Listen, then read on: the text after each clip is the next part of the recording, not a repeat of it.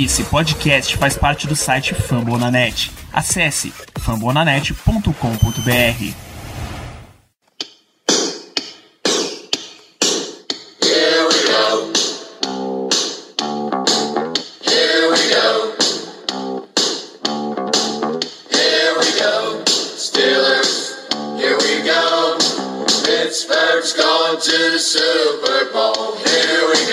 Muito bem, pessoal, estamos começando mais um Black Yellow Brasil Podcast, o episódio 149 desse seu podcast falando sobre o Pittsburgh Steelers para todo o Brasil, direto de fambonanet.com.br, do Spotify, iTunes, Deezer, ou do seu livro de história que você deverá abrir hoje nessa sua aula EAD. Eu espero que você esteja em casa para acompanhar esse momento educativo do Pittsburgh Steelers. Eu sou Danilo Batista, seu host mais uma semana, mais uma quinzena. Agora entramos no modo off-season valendo, off-season full power, porque não tem mais jogo, não tem mais draft, não tem mais nada disso pra gente comentar. Então a gente vai entrar realmente na nossa no nosso modo fora de temporada, falando de história, e para isso eu tenho esses dois especialistas, as pessoas que acompanham avidamente informações e conteúdo sobre Pittsburgh Steelers, começando apresentando pelo nosso Iron Man, de volta, José Brasiliano, seja muito bem-vindo, meu amigo.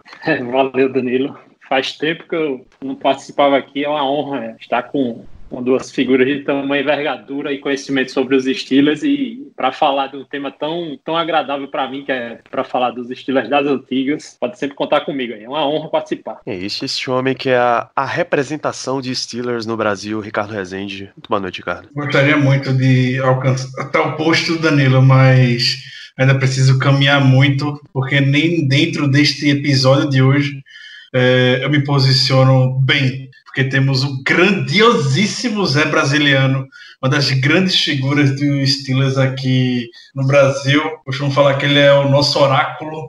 Se quiser saber coisas das antigas Steelers, tem uma pessoa que eu sei que vai saber, que vai conseguir resgatar, é o Zé. E ele estando aqui hoje para gravar esse episódio bem especial. É bem, foi, bem, foi bem legal. Então seja muito bem-vindo de volta, Zé.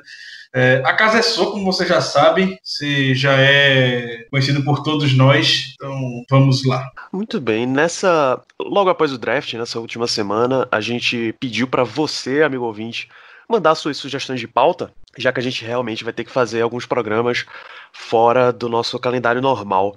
E aí recebemos a sugestão do Kelvin André, Ricardo. Eu anotei o nome do cara e esqueci aonde eu anotei. Que coisa deliciosa. Correto, o grande Kelvin André. Maravilha. Kelvin André mandou uma sugestão pedindo pra gente falar de alguns jogadores antigos, mas nem tanto. Então, nessa geração aí de anos 2000, o nosso amigo Paulo Ayrton, lá do QG do Black Yellow, completou pedindo para falar das grandes defesas dos Steelers. E aí a gente foi montando uma sugestão com a outra. Chegamos à nossa pauta de hoje, que é uma defesa dos Steelers. É basicamente a segunda geração de, de Steel Curtain, a geração Dick LeBeau de defesa. A grande defesa entre 2004 até 2014, uma das grandes defesas da história de toda a NFL. A gente começa falando do próprio Dick LeBeau enquanto uma mente defensiva da liga. É sempre atribuída a ele a criação e a execução, a maestria do esquema de defesa chamado Zone Blitz, mas o que era a defesa Zone Blitz? Então, Danilo, o, o esquema de Zone Blitz é basicamente quando você tenta. De forma bem simples e bem sucinta para que os amigos possam entender. Quando você tenta basicamente enganar o seu o ataque adversário, onde você, a princípio, vai mandar os jogadores tradicionalmente em blitz, que são jogadores de linha defensiva, os outros linebackers de forma geral, e você acaba enganando o ataque, recuando esse tipo de jogador e mandando outros jogadores que estavam escondidos, um decoy, como o pessoal chama, na unidade defensiva, é, em blitz. Isso acaba causando muita surpresa. A linha ofensiva não conseguiu identificar os jogadores que estariam em blitz. O quarterback não conseguiria, não consegue armar muito bem a sua proteção, não consegue deixar o running back atrás e eventualmente ele acaba sofrendo uma pressão grande, o sec e, e tudo mais. É, foi o conceito que o Dick LeBeau foi o grande percussor. Na década de 90, em Pittsburgh, ele teve uma breve passagem também. Foi aí que surgiu a expressão de Blitzburg, devido ao volume de pressões com o Leonard Floyd Kevin Green que conseguiam aplicar no jogador adversário. E isso foi aprimorado com os jogadores certos na segunda passagem de Clebo em Pittsburgh, que é justamente esse momento que a gente está falando entre 2004 e 2014. É, para você ver como é a mente do, do Dick é, tem uma entrevista que ele fala que o filme favorito, a história favorita dele é a do Mágico de Oz, justamente por todo o ilusionismo, enfim, por conta de toda, toda a mística por trás para poder é, ser, ser, ser, um pouco criativo no desenvolvimento do seu, seu playbook. Acredito que seja essa a melhor definição.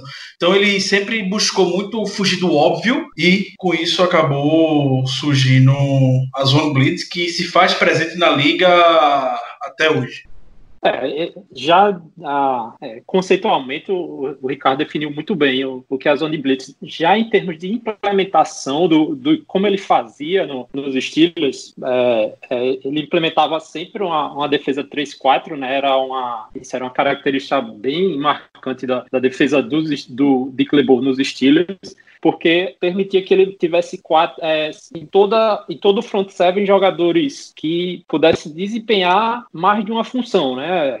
Por exemplo, os linebackers eram capazes de, de, de fazer rush, ser bons contra o jogo corrido e também fazer, trabalhar bem na cobertura, porque eram papéis que não, não, não havia o cara especialista, assim. Quer dizer, havia, mas era um cara que também poderia desempenhar esse papel. E, e em função disso, foi uma defesa que transformou é, jogadores em não em estrelas, mas é, em, que desempenhavam de uma forma tão excepcional as suas funções, porque era é, por exemplo, o jogador de linha defensiva dos Steelers, né, na defesa do, do Dick LeBeau, era um cara que tinha que ser talvez o melhor jogador de linha defensiva do, da NFL. Como a gente teve excepcionais jogadores de linha defensiva desempenhando aquela função. Ou seja, era uma coisa que você tinha que ser especialista em várias, em várias funções. A, a, a defesa zone blitz era isso, é você ter vários jogadores capazes de desempenhar tanto rush quanto é, cobertura e para confundir muito bem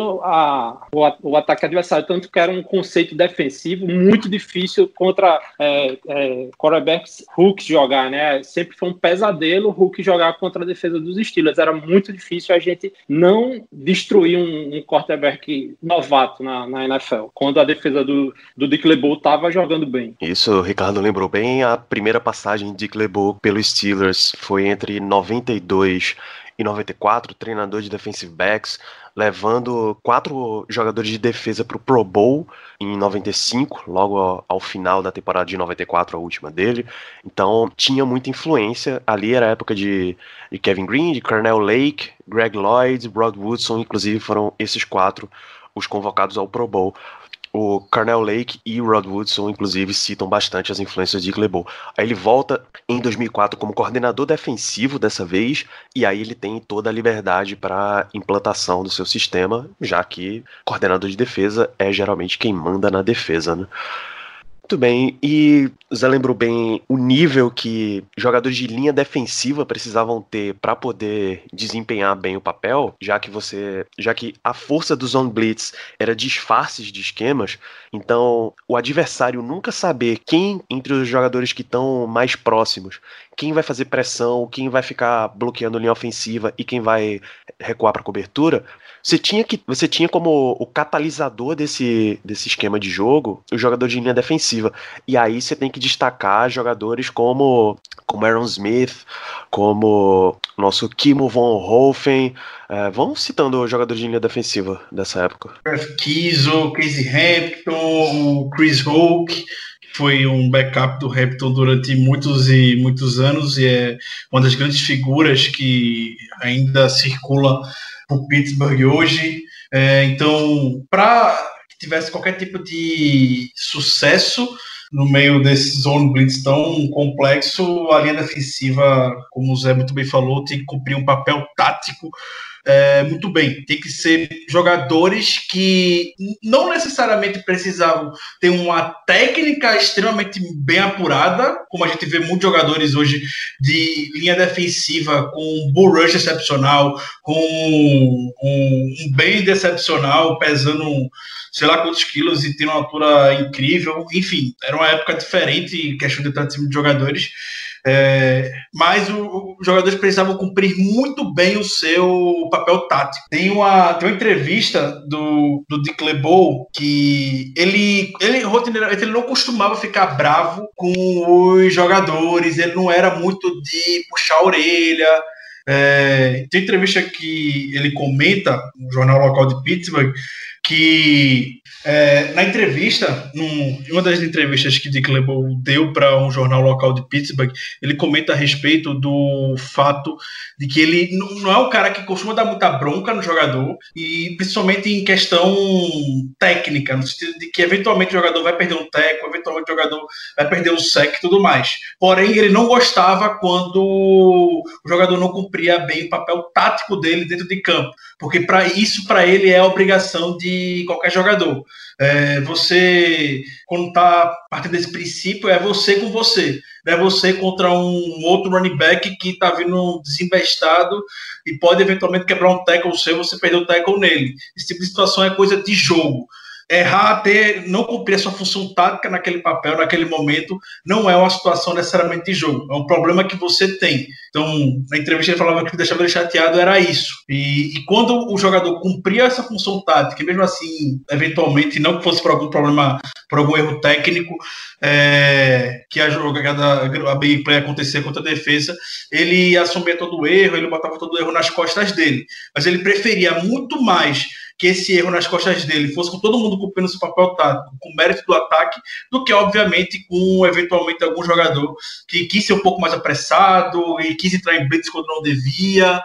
É, isso era, era bastante comum, né? A gente, a gente via jogadores com DNA de ser um pass rush é, caindo para cobertura. A gente via o, a gente viu o James Harrison com alguém jogada no Super Bowl, eventualmente caindo para cobertura. A gente via o Lamar Woodley, a gente via o Brad Keane, a gente via o Aerosmith, a gente via até o Casey Hampton eventualmente caindo para fazer uma para fazer cobertura. Então, esses jogadores assim que estão na linha de frente, como o Zé comentou agora há pouco, são jogadores que têm na essência foram educados sempre basicamente a entrar em pass rush, a correr atrás, a conseguir fazer o tackle no jogador, conseguir fazer o, o sec.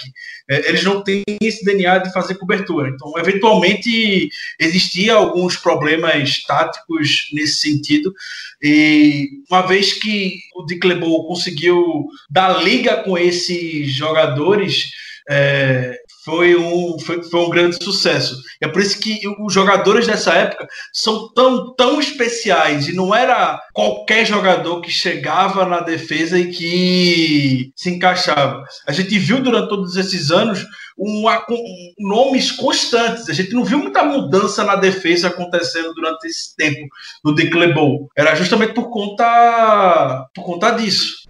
E um aspecto que decorre disso que o, que o Ricardo falou é de que o, os jogadores da linha defensiva nessa defesa exerciam um papel tático tão grande e em detrimento do, da produção individual que é, se você pegar tipo o Brett Keys ou o Aaron Smith, o Aaron Smith e o e o Kim von Hofen, né, que foram, é, compuseram a, a linha defensiva, eram os defensivos da defesa dos Steelers por mais de uma década, né, eu acho que passa os 10 anos, é, o tempo que eles ficaram, eles não somam nem cinco Pro Bowl juntos, entendeu? Eles são, é, é, ao seu tempo, né, primeiro o Von Hofen e o, e o Aerosmith, depois veio o Kiesel para passar muito tempo também depois, eles eram dois pilares, tanto do jogo defensivo contra a corrida, quanto o jogo defensivo contra o passe e não eram, não apareciam tanto, né? Acho que fora da torcida dos Steelers são dois, eram dois quase anônimos, né? Principalmente o Aaron Smith, que eram até superior, né? Ao Brett Keys. O Brett Keys é mais também a figura, né? Em torno dele, da, da barba, tal, é, o carismático, tal. O Smith já mais low profile, mas dois jogadores de uma produção tática tão gigante na defesa dos Steelers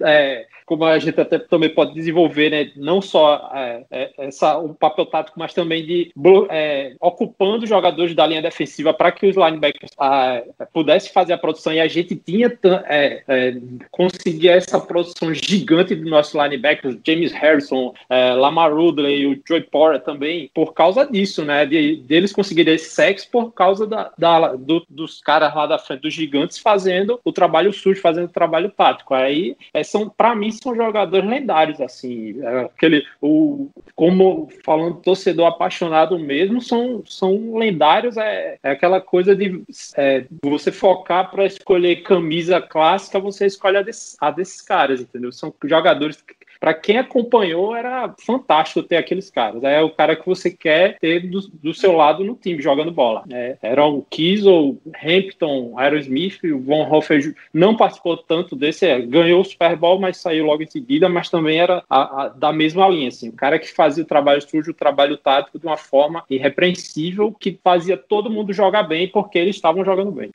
O Zé falou sobre a fama desses é, dos jogadores, comentando sobre o Brad Kiesel, que é mais conhecido na liga por conta do, da barba, e de fato é isso. É, e aí, quando a gente lembra do, do Kimo von Hofer, é, não tem como não citar o lance contra o Bengals, quando ele machucou o Carson Palmer, que ali foi um início de uma faísca para o que é o Steelers e Bengals hoje. Esse lance do Kimo von Hofer sempre reprisa é, em, quando está mostrando flashback de rivalidade entre Steelers e Bengals, os, os grandes lances.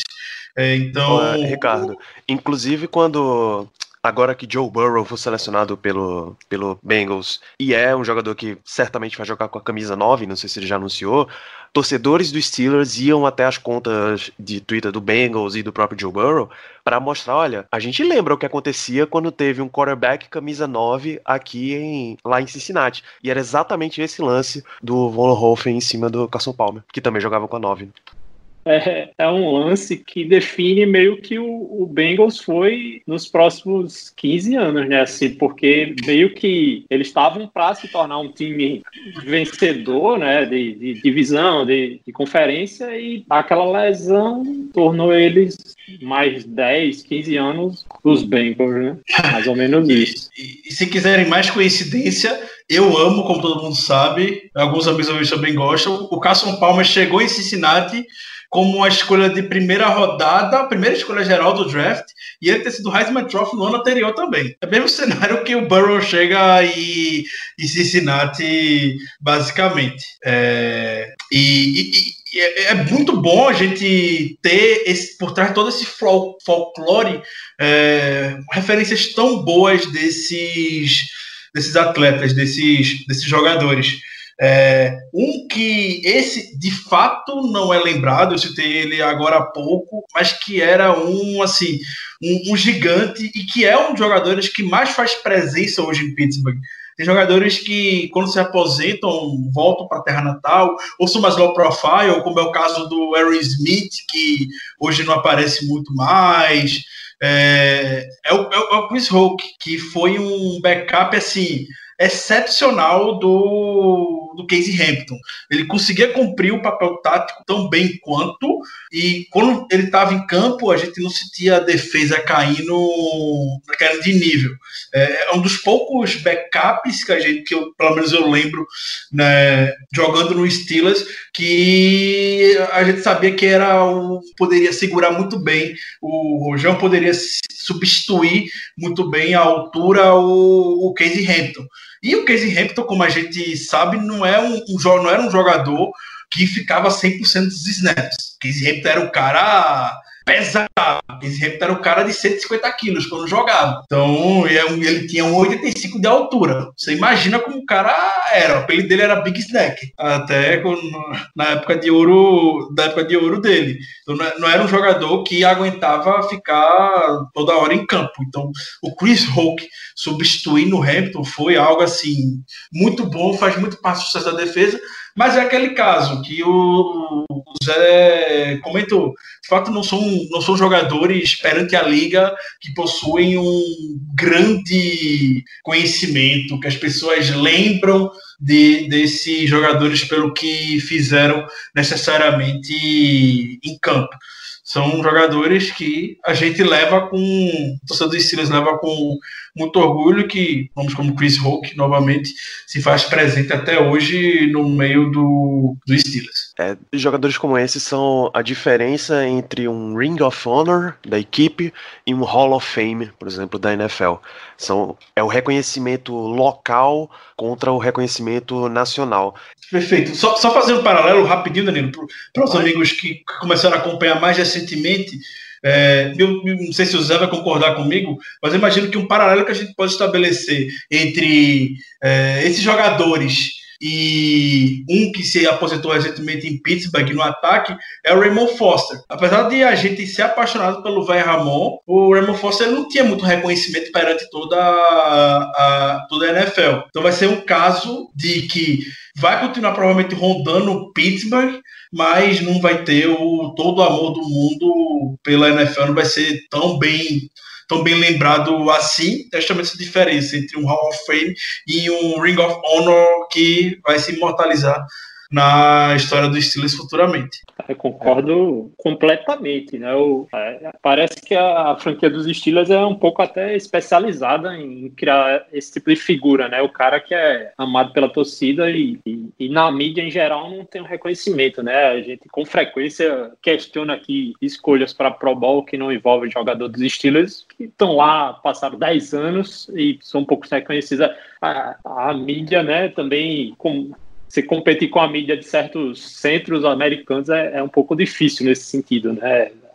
Times de outras cidades parece que recebem muito mais destaques, as lendas deles são muito mais lendas e às vezes fazendo menos, né? A gente está falando unidade defensiva aqui que foi várias vezes top 3 da, durante uma década. É, teve um, em um ano específico aí, foi top 1, top 2 em todas as fases defensivas. É, tem, tem jogadores lendários, tem jogadores reconhecidos como na, pela liga, como a gente vai falar depois aqui, Paul Amalo, James Harrison é, e etc. Mas alguns lá deveriam ter mais reconhecimento e não tem, né? E como você falou aí, o jogador na linha ofensiva também acontece isso. É, é o tipo de jogador do Steelers, né? O operário padrão que passou lá, fez a carreira lá, contribuindo muito e a gente sabe o valor que o cara tem, mas a mídia não necessariamente vai ganhar reconhecendo esse cara, então não reconhece o que a gente acha que deveria reconhecer.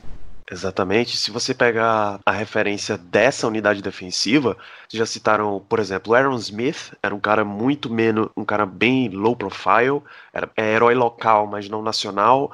Brad Kiesel tem mais a figura nacional, mais pelo fora, mais pelo fora de campo, porque por necessariamente dentro dele é, é o cara que faz o evento de caridade para raspar a barba, Brad the Diesel Kiesel tem um nome muito forte, mas talvez de, em termos de front seven, os Steelers tivesse outros dois nomes que fossem muito mais midiáticos para o país, que aí eu acho que vale a pena a gente entrar neles agora. James Harrison, cara que sai de undrafted free agent até jogador defensivo do ano e grande estrela entre os edge rushers da liga por anos, e Joey Porter. A diferença de mídia desses dois jogadores para o restante do time é bem notável até. São atletas que jogam em posição premium, né? Então vão ter eventualmente um, um, destaque maior, porque vai ser fazer aquela grande jogada, vai fazer aquele sec decisivo na partida, forçar aquele fumble. Mas a gente, isso é que a gente vê, a grande mídia não vê, é que justamente o James Harrison, para ele chegar no quarterback, o Barry Smith, o Brad Kiesel, o Casey Hampton estavam lá segurando três, são três caras que provavelmente estavam segurando cinco jogadores ao mesmo tempo para o Harrison ter a vida dele mais mais facilitada para poder chegar. Mas geralmente o futebol americano privilegia de fato o jogador que vai finalizar tudo, que vai fechar. Também se o cara não souber finalizar, eventualmente ele não vai ter o tanto, tanto, tanto sucesso assim. É, e de fato, durante a época do Dick LeBeau, a gente viu Joey Porter, James Harrison e o Lamar Woodley com grande destaque na posição de outside linebacker tendo sucesso. E não foi em vão. É, muito por conta do esquema que o LeBeau montou. Esses jogadores se encaixaram muito bem, principalmente James Harrison. É, lá atrás, já faz alguns anos, três, quatro anos, eu, escrevi um texto para o Fambonanet falando da história do, do James Harrison, de como o cara era um andarilho pela liga. O cara andava mesmo, o cara não tinha um, time, time certo, era practice squad, chegou para practice squad do Ravens ficava no Steelers, era cortado, voltava. Então que tinha hora que o cara tava para desistir já de ser jogador de futebol americano profissional. O cara tava para seguir a carreira de veterinário, para ter noção. É, quando chegou tanto o Mike Tomlin, que já chegou escanteando um pouco o Joey Porter, e quis dar a oportunidade para o Harrison junto com o LeBeau, o, o, encaixe dele, o fit dele no esquema do LeBeau foi instantâneo. É assim, coisa que você dificilmente vê na liga. James Harrison teve temporadas absurdas na defesa do, do Dick LeBeau. Do outro lado, o Lamar Woodley, que a gente lembra que jogadores rookie para entrar na defesa do Dick LeBeau naquela época era complicado. O Lamar Woodley, desde o início da carreira, conseguiu, conseguiu conquistar o espaço e é, foi um jogador que se encaixou muito bem. Era uma dupla assim fatal. Não é fácil você ter um, dois jogadores na posição fazendo a pressão, enfim, trazendo sucesso para sua defesa como Harrison e Lamar Woodley. A gente demorou mais de 10 anos até encontrar agora, tá com o Watt e Dupree nessa dupla. É, é, difícil e o LeBeau conseguiu encaixar bem a defesa para a gente ter sucesso nessa questão. O Lamar Woodley, inclusive, ele foi tão plug and play, né, que já no, no run para o Super Bowl que ele tava, o cara, ele em jogo de playoff, o cara se transformava, né? Assim, conseguiu vários sacks né, jogando jogos muito importantes. Né? Cara, o Woodley realmente era um cara de muita potência, mas o James Harrison foi assim, eu que acompanhei desde o do início da carreira dele, né? Basicamente, é, quando decidiu dispensar, né? Assim, não, o, o Joey Porter não, não, quem vai é o, o, quem vai é o James Harrison, cara, porque naquela época a gente realmente não contratava ninguém, assim, era um negócio, assim, quando contratava era o Ryan Clark, assim, e depois se tornou o Ryan Clark, mas na época, é, cara, como é que você de, deixa de lado o cara que ganhou um Super Bowl superstar da NFL para ir com o James Harrison, que já foi demitido e o cara tá ligado, é um andarilho. Como é que como é que não vai dar certo? Só que é por isso que é, quem tá lá é, é, é, o Dick LeBeau, né? Quem tá lá é o Mike Tom, né? Esses caras que conseguem enxergar essas coisas. E foi o Brett Kissel também era a mesma coisa, só que o Brett Kissel era o cara da casa, né? Pô, você tá, tá, é, você tá não renovando o contrato do cara que foi de uma linha campeã do Super Bowl. Você vai com o cara que foi o sétimo round. A, a gente, naquela época, era meio inocente, assim, achava que só os caras do round lá de cima que iam virar super jogadores. Mas os Steelers conseguiram transformar esses caras né, em, em jogadores super relevantes no time, né? Para jogar 10 anos aí em alto nível. Mas é, também tem essa questão de, de, do jogador ser plug and play numa, numa defesa já muito boa, né? Também é, não é que a defesa foi construída ao redor desses caras. Os caras, eles entraram na defesa já muito forte e entraram muito bem elevando o nível. Principalmente o Harrison elevou o nível demais, assim. O Harrison, comparar a carreira do Harrison com o Porter, o Porter vira, perde a estrela, perde o brilho, né? Mas esses caras eram, foram muito, uma história assim muito inusitada inusitada, né? Porque na época a gente aqui, começando, não tinha tanta informação quanto tem hoje, de ver o que é que o cara já fez, o que é que o cara. É, meio que é, foi inacreditável quando resolveram ir com esses caras, entendeu? E já mudando um pouco assim o viés, mas é, a gente tá destacando muito o, a defesa contra o passe, saque, é, esse tipo de coisa, é, mas naquela época a defesa ainda, a defesa contra o jogo corrido era uma, um aspecto fundamental da, da, da defesa da NFL. E a, a filosofia do Bill, Bill Cowher, mais do que do Dick LeBeau, o Bill Cowher era defensor ferrenho, se você precisa defender a corrida muito bem primeiro para depois se preocupar com qualquer outra coisa. E o, o nascimento dessa unidade defensiva de 2004 até 2014 surgiu de, um, de uma capacidade muito forte de defender contra a corrida. Era muito difícil correr contra os Steelers com é, Aaron Smith, é, Casey Hampton, Brett Kiesel, Kim Von Hoff defender do, jeito que eles defendiam, entendeu? É, era, ali era uma barreira quase intransponível quando o nível estava muito alto. Então, e a gente sabe, quando você consegue defender corrida, já facilita para o resto, né?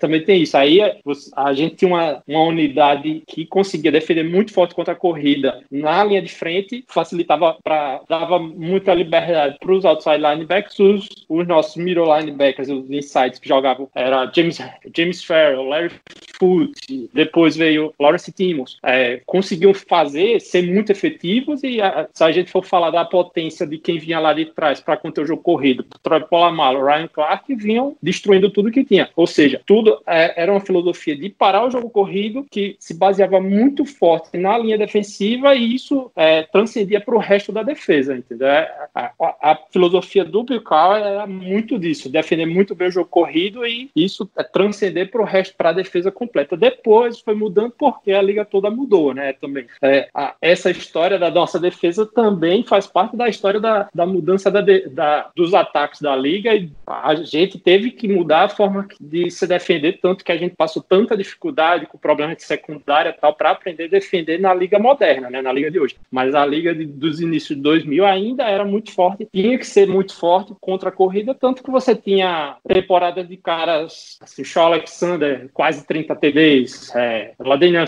quase 30 TDs. Você tinha que defender contra esses caras, entendeu? Aí, e os Steelers conseguiu ser muito efetivo contra isso, tanto que a gente chegou a três Super Bowls nesse instinto que a gente tá falando da defesa. Perfeito, Zé. Foi, foi, foi um ótimo ponto esse que você levantou agora, é, principalmente passando já um pouco para a secundária. A gente falou sobre muitos jogadores de, de destaque do, do front seven. É, jogadores secundários, especialmente a posição de, de cornerback. Posição de safety, a gente de fato se manteve bem estável durante a era de Clebol com o Troy Polamalu e o, e o Ryan Clark. O Troy Polamalu dispensa palavras, já fez um episódio dedicado somente ao, ao Polamalu, episódio 43. É, Ryan Clark é aquele jogador que também fazia muito serviço sujo na secundária, sempre foi um hard hitter. É, são jogadores que têm estabilidade. Mas a posição de cornerback foi algo que a gente, talvez hoje, a gente sentiria ainda mais dor de cabeça do que sentia na época muito da época da defesa de Clebol que a gente não sofria tanto, podemos podemos dizer, era o fato de que a defesa não dava tempo nem para o quarterback reagir e facilitava muito o trabalho dos, dos cornerbacks. Então, isso foi uma mentalidade que ainda se tentou entrar um pouco mais no fim da era de Cleveland em 2014, principalmente 2013, quando a gente não tinha nenhum cornerback, a gente negligenciou a posição, principalmente no draft, não olhava ninguém. Eu era um dos grandes, uma das pessoas que primeiro falavam que eu achava inútil draftar cornerback, porque a, o Steelers tem um pass rusher bom, o pass rusher do Steelers vai dar conta, não tem para que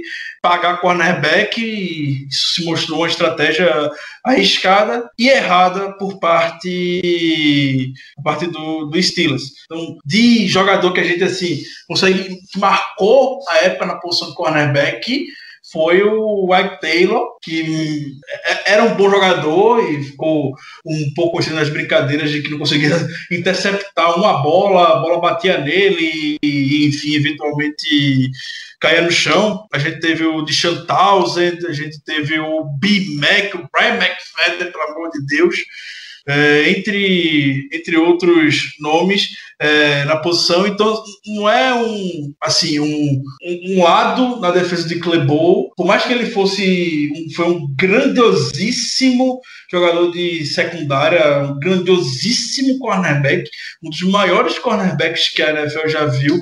Foi um grandiosíssimo coordenador, um técnico de secundária.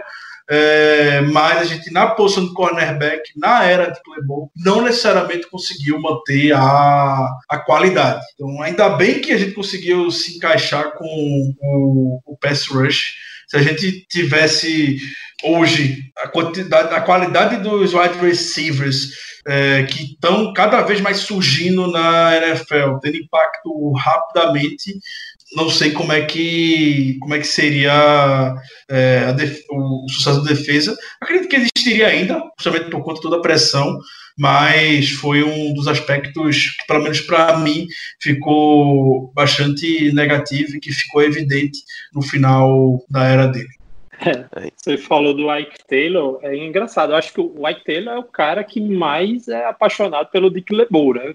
quando ele fala do Dick LeBeau, ele fala, acho que ele fala melhor do Dick LeBeau do que qualquer, até da, do pai e da mãe dele, assim. É, é ele realmente é é voto assim, do Dick LeBeau. Acho que é uma, é uma regra, né? Entre, entre, todos os jogadores que trabalharam com nos estilos, os caras amarem lá o, Dead, né? Como eles chamam, Coach Dead. Mas é, é, é, isso é relevante assim porque você vê os Steelers, os dois técnicos, né? Bill Cowher e Mike Tomlin, né? Nessa, nessa, durante esse tempo que a gente está falando, são dois técnicos que são adorados pelos seus jogadores. E você tem um coordenador que, tipo, a, os jogadores gostam ainda mais do que o cara tinha um jeito diferente né, de tratar com, com os seus comandados. É, é, quando você vê os jogadores falando do, do Dick realmente é, é muito tocante. É, enquanto vocês falavam, eu abri aqui o belíssimo e maravilhoso Pro Football Reference para ir buscando algumas estatísticas dessa, dessa defesa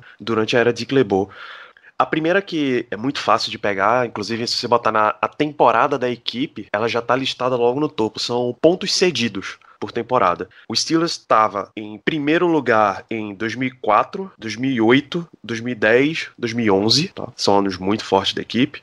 Em segundo lugar em 2007 e em terceiro lugar em 2005. Tá? Os anos ruins da era de Glebo é 2013 e 2014, porque aí também já teve uma troca de, de elenco muito forte mas jardas cedidas. Primeiro lugar em 2004, primeiro em 2007, primeiro em 2008, primeiro em 2011, primeiro em 2012, segundo em 2010. E aí eu terminei de fazer essa lista, Zé começou a falar que uma das forças era a defesa contra a corrida. E aí eu fui buscar as estatísticas de já das corridas cedidas. O Steelers está no top 3 de 2004 a 2010, cai para oitavo em 2011 e volta para segundo em 2012. Era realmente uma muralha para você passar dos Steelers nessa época. É, é, eu acho que não era nem tanta filosofia de Clebol, isso era um, um Bill Cowell, era, ele falava disso o tempo todo, é, era a lição dele. Você, primeiro você define contra o jogo corrido, e aí toda a estrutura que foi montada levou isso, né? A gente pode até começar a falar aqui da transição para o Mike Tomlin também. O Mike Tomlin deu muito respaldo para o, Dick LeBeau continuar o que ele vinha fazendo. Tem até uma história engraçada que eu estava lendo aqui, que o, que o, o quando o Mike Tomlin foi contratado, o Dick LeBeau pensou que ia ser dispensado, né? Ele pensou, não, ele tinha certeza que ia ser dispensado quando o Mike Tomlin ligou para ele e falou: "Não, a gente bora conversar mais ou menos nesses termos mesmo, né? Em conversa de, de quase informal assim, o próprio Dick LeBeau relatando, a gente precisa conversar, tal, e não, vai continuar. E o Dick LeBeau ficou até meio que na dúvida, ah, porque é um cara que é 4 4 3, todo é, todo background de é, defesa do Tampachu e como é que vai ser e tal. E o Mike Tomlin falou: não, eu, a defesa vai continuar a defesa do Dick LeBeau. E o Dick LeBeau é um cara tão especial, tão humilde, que ele falou: ah, mas o Mike Tomlin não é um cara de Tampachu, então eu vou me tornar um cara de Tampachu. E, e E aí começaram a também transformar a defesa dos Steelers, mas com esse background muito forte de defesa contra o jogo corrido. E você vê que é uma unidade muito consistente né, ao longo do, de 10 anos. Né? A, também é, decorre também do pouquíssimas trocas de jogadores em posições fundamentais. Né? Você vê Polamalo, teve durante esse tempo todo um pilar da defesa. Né? É, safety também, o, o, outro safety Ryan Clark também ficou muito tempo. A linha defensiva, a, a, as trocas de jogadores funcionaram muito bem, como a gente já falou do, do, dos outside linebackers. E, e, e, assim foi o Mike Tomlin acabou herdando, né? Que muita gente até criticava o, o Mike Tomlin dizendo que ele é, herdou o time do Bill Cowher e foi muito fácil. Cara, não, não funciona assim as coisas na NFL. A gente já viu é, um exemplo que eu dou, assim, também dos anos 2000, mesma época, é que o, o, o Tony Dungy, quando saiu dos Colts, saiu campeão, era um dos melhores ataques. O Jim Caldwell, quando entrou, foi um dos piores times da NFL que eu já vi na vida, entendeu? Não funciona assim ah, o técnico, ó, pessoal, chega lá, eu quero que vocês continuem fazendo o que vocês faziam. Não, não existe isso na NFL. É, lógico que o, o, o Tomlin quando foi contratado, foi contratado com material que já tinha, né? Ele ia fazer o quê? Ele ia dizer, não, não quero. Ele, não, aqui o pessoal é campeão, vou continuar com os campeões. E desenvolveu, e, foi, e tanto que hoje a gente acha, pelo menos eu, acho que o Mike Tomlin já fez, mas nos estilos muito mais do que o Bill Cowher, entendeu? É, então, a transição para o Mike Tomlin teve também foi muito mais suave com a presença do Dick LeBeau e a defesa do Dick LeBeau levando é, conceitos e essa filosofia da defesa do Bill Cowher e foi também sendo transformada com pegando coisas positivas do, do Mike Tomlin, pegando coisas negativas também essa deficiência de cornerback que também é um cara com um background é, com filosofia que é, tinha sido defensor de defensive backs e também não conseguiu é, implementar esse desenvolver defensive backs na posição de cornerback de forma eficiente nos Steelers, mas é, continuou uma defesa muito forte. Você vê nas mesmas fases que os Steelers eram muito forte, que era forte, continuou sendo forte, pass rush forte, defesa contra o jogo corrido muito forte. É, a, a, transição para o Mike Tomlin também foi é, de Clebol com todo o jeito dele, suave, mas muito efetivo. É, foi foi bem bem importante de Clebol nessa transição Sim, sim. E uma coisa engraçada que você falou sobre o, sobre o Tony Dante, é, o Tony faz parte da árvore de técnicos do Tony Dante. O Tony Dante foi defensivo, treinador defensivo do Steelers na década de 80, é realmente um dos grandes pensadores por trás do Tampa Trabalhou com o Tony é, no Buccaneers no início dos anos dos anos 2000. É, então, o Tony, ele, ele tinha de fato esse conceito muito forte dentro dele. Era completamente justificável que o Dick LeBon ficasse preocupado com o, o emprego dele, mas Mike Tony não ia mexer em time que estava ganhando dentro de sucesso, ainda mais na frente de um gigante feito Dick LeBon. E aí que é nessa, né, foi nessa época que a, a, gente não lembra, não lembra muito, mas que a gente vê a essência de Mike Tomlin. Muita gente critica ele por ser um players coach, dele ser um técnico muito paisão, jogador, aquele cara que motiva muita gente e, e tudo mais.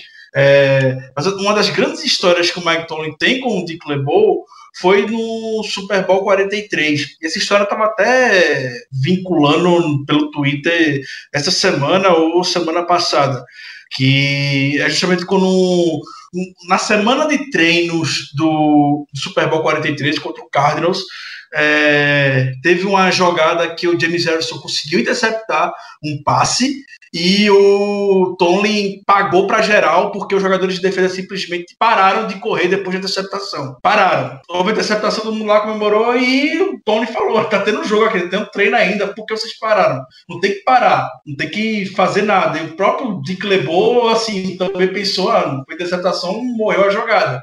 Tomlin pagando para geral porque a galera parou. E no Super Bowl a gente viu isso se repetindo e garanto que todo mundo tava com a, a imagem do Tony gritando, falando que é para bloquear aqui o serviço pela frente. Tem até um lance que recuperaram do, do Polamalo fazendo. Eu nunca, eu nunca nem tinha reparado nisso mas no Polamalu basicamente se jogando o máximo que pudesse para fazer um bloqueio no Larry Fitzgerald, que atrasou o Fitzgerald em meio segundo, um segundo, que foi mais do que foi o suficiente para que o Harrison conseguisse chegar e anotar o touchdown. Então, o Tony de fato ele chegou muito com essa com essa pegada de ser o, o paizão do pessoal. Não vou mexer, não vou meter muito aqui nessa parte técnica, mas a galera tá precisando de uma reformulação. A gente já comentou sobre isso. Foi, a chegada do Tony na substituição do Cal é, é, muito semelhante da época que o saiu o Chuck Noll para a chegada do Cal em Pittsburgh na década de 90, onde a franquia precisava de um oxigênio novo, precisava de ideias novas. Não necessariamente ideias novas são questões técnicas, são formações, são coisas desse sentido. Pode ser um, uma conversa que Mike Tony ama fazer com os jogadores, ter uma relação um pouco mais próxima deles, é tomar uma decisão que seja difícil. A gente sabe, por exemplo, como o Bill Cowell e o Joey Porter eram próximos, por toda a história que o Joey Porter teve junto com, no, no início dos anos 2000 com o Bill Cowell, o Joey Porter foi baleado em Denver, é, teve alguns problemas e o Bill Cowell adotou ele. Talvez o Bill Cowell não, não tivesse a coragem de tomar a decisão que o Mike Tony tomou de escantear o Joey Porter para trazer o, o James Harrison. Então, muitas vezes, quando você precisa fazer uma, uma troca no comando técnico, passa muito, passa muito por isso. E o Tony chegou realmente gigante com decisões como essa.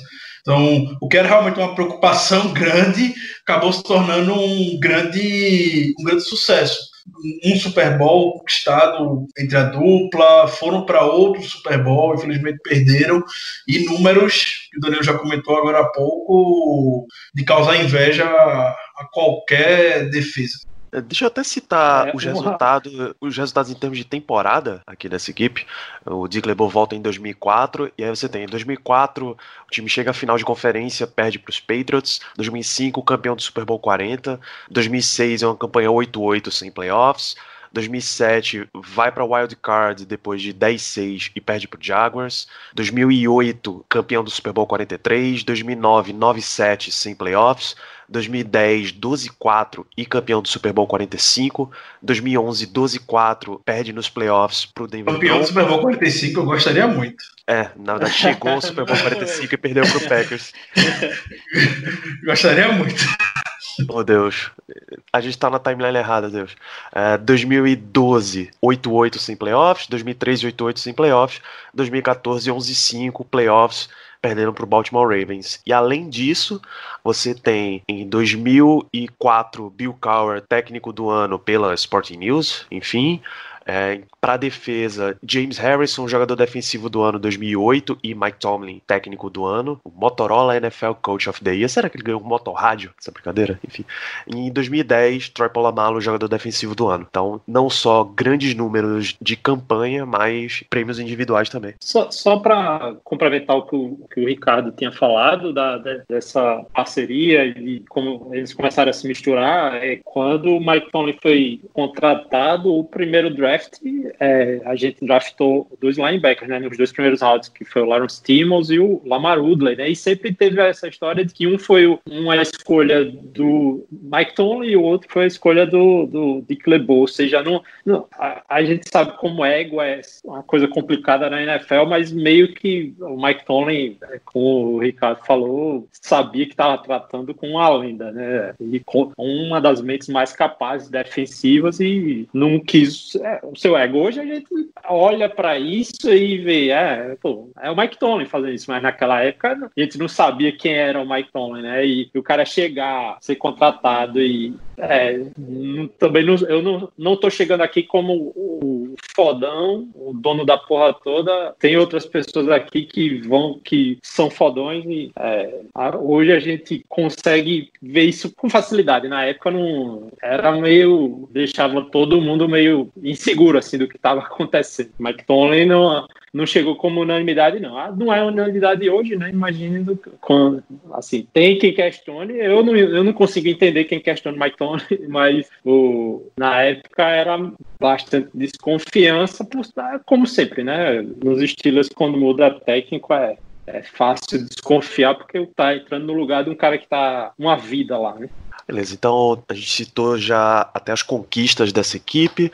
Acho que vale lembrar que também não é as mil maravilhas. Se essa defesa fosse perfeita, os Steelers talvez teriam ganhado 10 Super Bowls em 10 disputados. Tem a, a grande marca de uma equipe que, tava, que era sempre preparada contra, contra essa defesa do Pittsburgh Steelers e ela se chama New England Patriots de Tom Brady e Bill Belichick. Como é que eles foram classificados como a criptonita dos Steelers?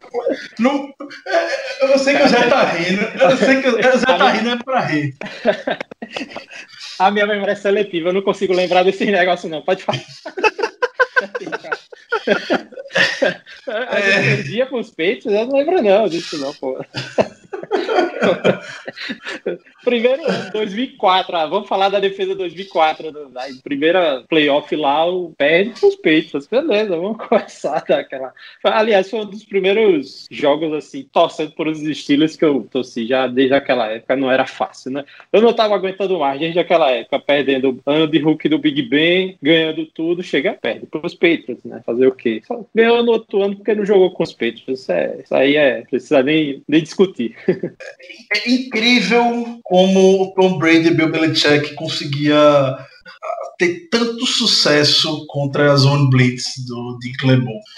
É, é, é incrível e realmente isso ficou ficou bem bem bem marcado. Isso persistiu até recentemente. E, e muito do que a gente via do Steelers sofrendo contra o, contra o Patriots era que Tom Brady consegue atacar a marcação em zona como ninguém. Assim, realmente, é, talvez seja o melhor quarterback da história nesse sentido. Que é um jogador que consegue identificar muito bem a, a defesa adversária como, como ninguém mesmo. É um cara que consegue identificar os, o- os mismatch bem tranquilamente. A gente vê constantemente ele, ele, Peyton Manning também fazia isso, mas o Brady ele sempre mudava a jogada contra o Steelers e sempre encontrava um matchup favorável, ou se não ia sempre naquelas crossing routes, coisa que a gente sofreu no passado recente, a gente sofria também na época com o, com o Dick LeBeau.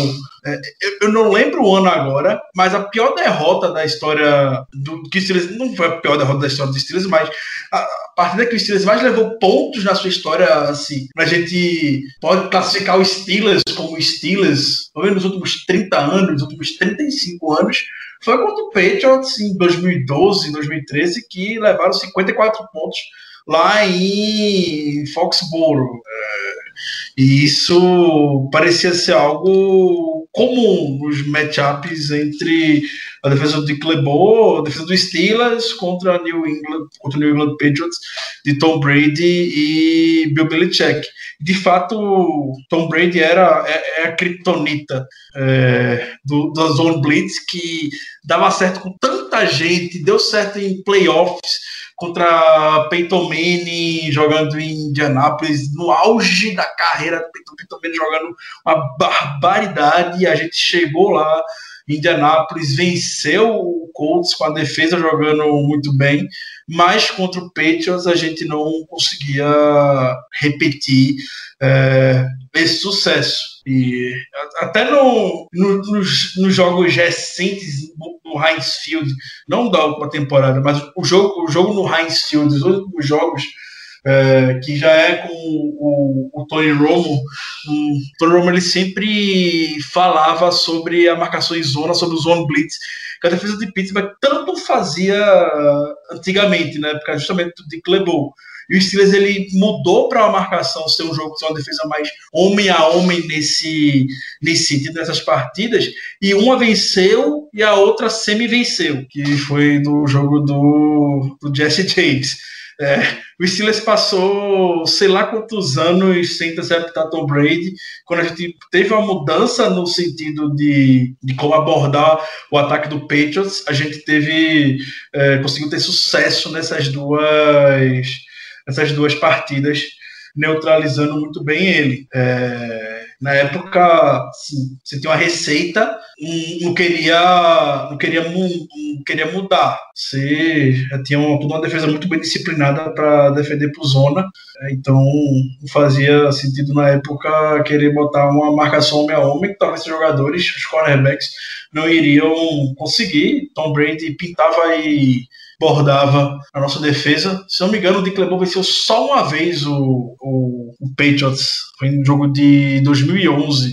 Foi a única vitória que o Dick LeBeau conseguiu contra o Patriots quando era coordenador aqui em Pittsburgh. É, eu ia até falar dessa vitória, que é, uma, é um exemplo da exceção à regra, né? Foi, a, jogou de uma forma totalmente diferente, assim. A, a, defesa se apresentou de uma forma totalmente diferente com, com, a, com a secundária jogando em cover zero, né? No, no quase o jogo todo, né? Coisa.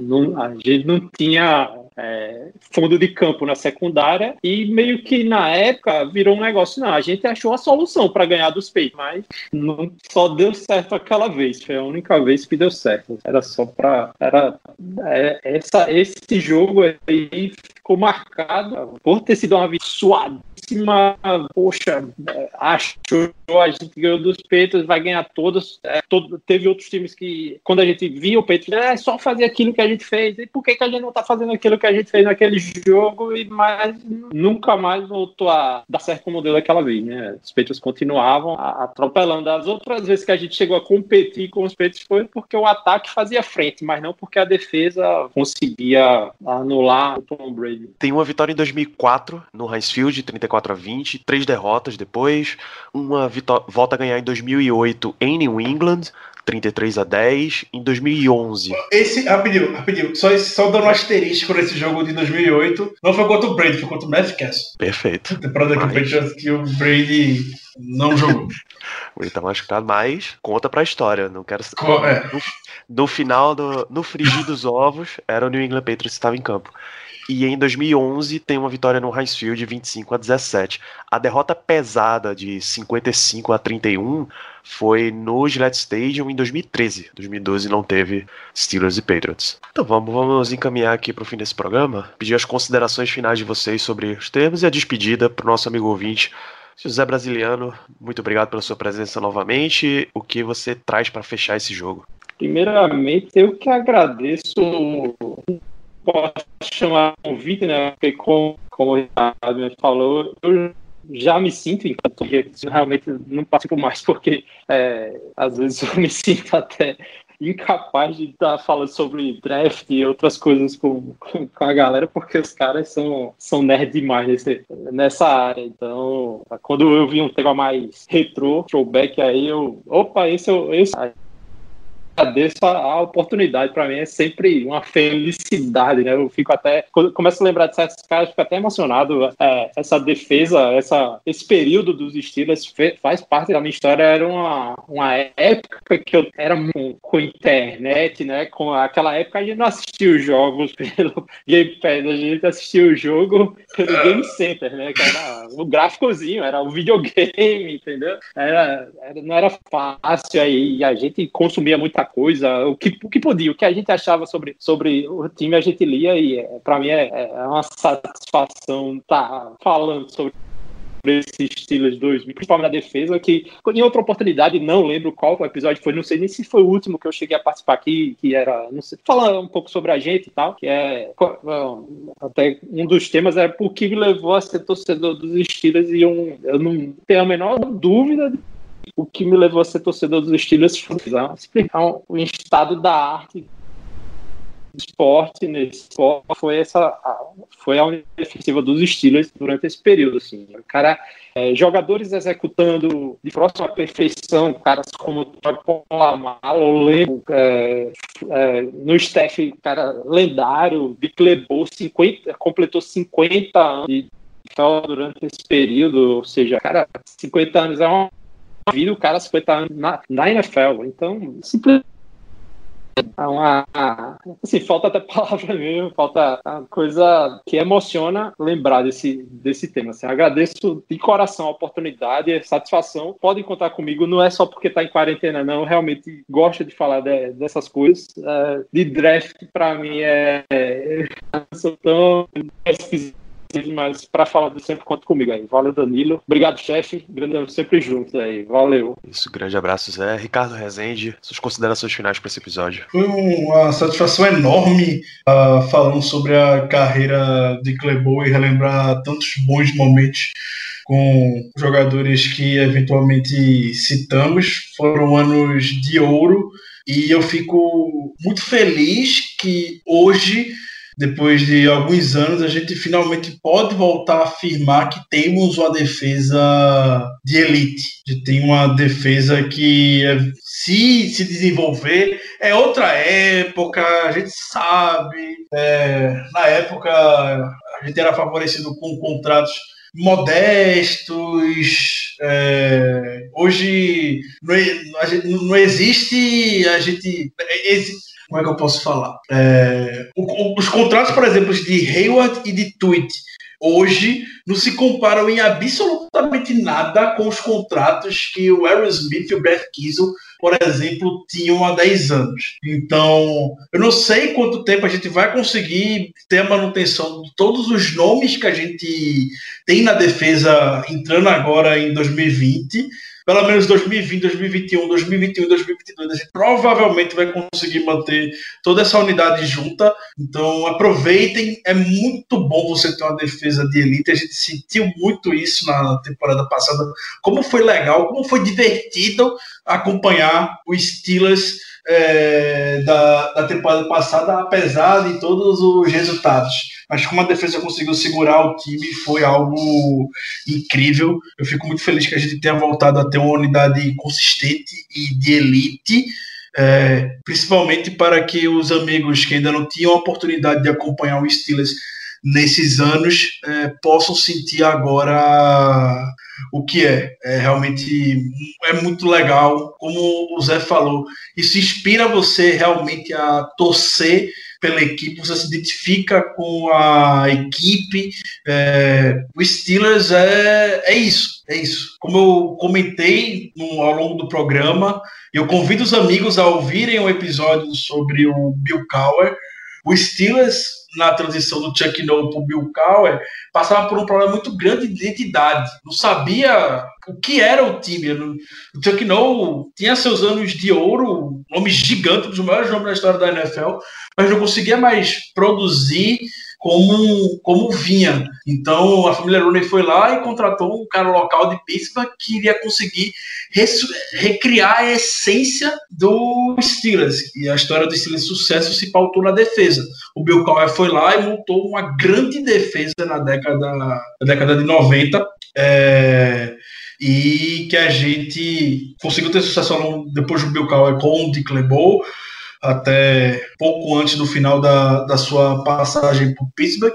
E agora a gente conseguiu é, recuperar mais disso. Então, eu lembro que momentos na temporada passada, até temporadas anteriores, que a gente tinha tido sucesso é, com boas campanhas, a gente falava que o Steelers não tinha uma identidade. O Steelers, ele. Sim, você não conseguiu. Você viu o Steelers, ah, tem Big Ben, ah, tem o camisa 34. Mas você não sentia uma, uma identidade muito com, com o time. E em 2019 a gente conseguiu recuperar essa identidade com a defesa, forçando turnovers, líder em sacks é, fazendo touchdown, mudando o jogo e trazendo vitórias. A gente conseguiu recuperar e eu tenho certeza que a gente vai levar essa mesma unidade para agora em 2020. Então, aproveitem que é realmente muito, muito bom. E novamente, foi muito legal recuperar esse tempo e falar sobre Dick LeBeau e os seus comandados. Um grande abraço. É isso, gente. Aproveitem esse período de off-season, principalmente esse período de off-season com isolamento, e vão conferir, vão consumir mais Steelers, já que não tem jogo novo para você assistir. Vá assistir nos antigos, cara. Principalmente nessas épocas que são muito vitoriosas da equipe, dá um prazer enorme de voltar a assistir. No mais, continue acompanhando tudo que a gente está gerando para vocês. Twitter, Instagram e o, o, canal lá no Telegram, tudo, tudo arroba blackyellowbr, fambonanet.com.br barra blackyellowbrasil, para conferir o que a gente está postando por lá. E confere também os nossos podcasts, assina no Spotify, assina lá no iTunes, cinco estrelas, comentários, recomenda para seus amigos. Vamos chegando esse para mais e mais amigos, fãs de esporte, torcedores dos Steelers. A gente volta daqui a 15 dias. É um episódio especial, porque é o Black Yellow Brasil 150, tá? Então, números redondos assim é legal a gente fazer episódios especiais enquanto a gente não chega no 150, vai ouvir o episódio 100, que é esse episódio que, que o Zé citou no meio do programa, em que a gente fala como a gente começou a torcer, é, maluquices que a gente já fez de torcida. Tem muito episódio de off-season aí que você pode consumir que ele não envelhece, beleza? Grande abraço para todos vocês. A gente se vê daqui a 15 dias no episódio 150. Até lá.